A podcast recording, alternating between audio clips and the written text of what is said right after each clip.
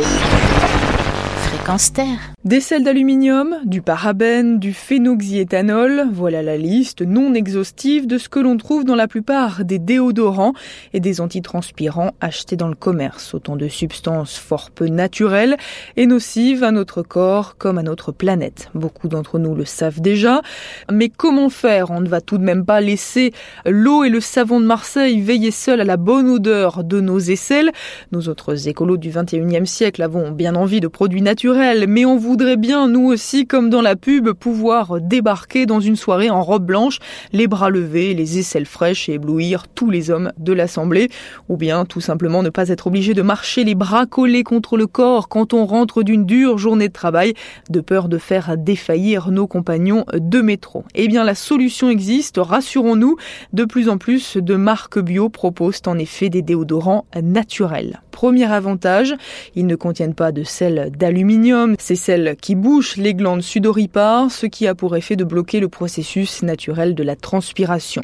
Le corps n'apprécie que moyennement, il faut bien le dire. Les sels d'aluminium ont aussi été accusés de provoquer des cancers du sein chez les utilisatrices, ce qui a par contre été démenti par l'Agence française de sécurité sanitaire des produits de santé. En tout cas, ils sont absents des déodorants bio qui se contentent de neutraliser les odeurs sans modifier le fonctionnement normal du corps. Dans les déodorants bio, vous ne trouverez pas non plus de parabènes ou de phénoxyéthanol. Ces conservateurs suspectés d'être nocifs sont remplacés par des équivalents naturels.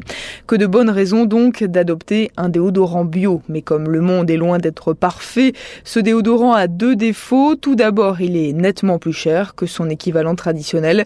Ensuite, certaines utilisatrices le jugent moins efficace, surtout en cas de grosse transpiration. Si vous n'êtes pas convaincu, sachez qu'il y a des alternatives. Pensez tout d'abord à la pierre d'Alain.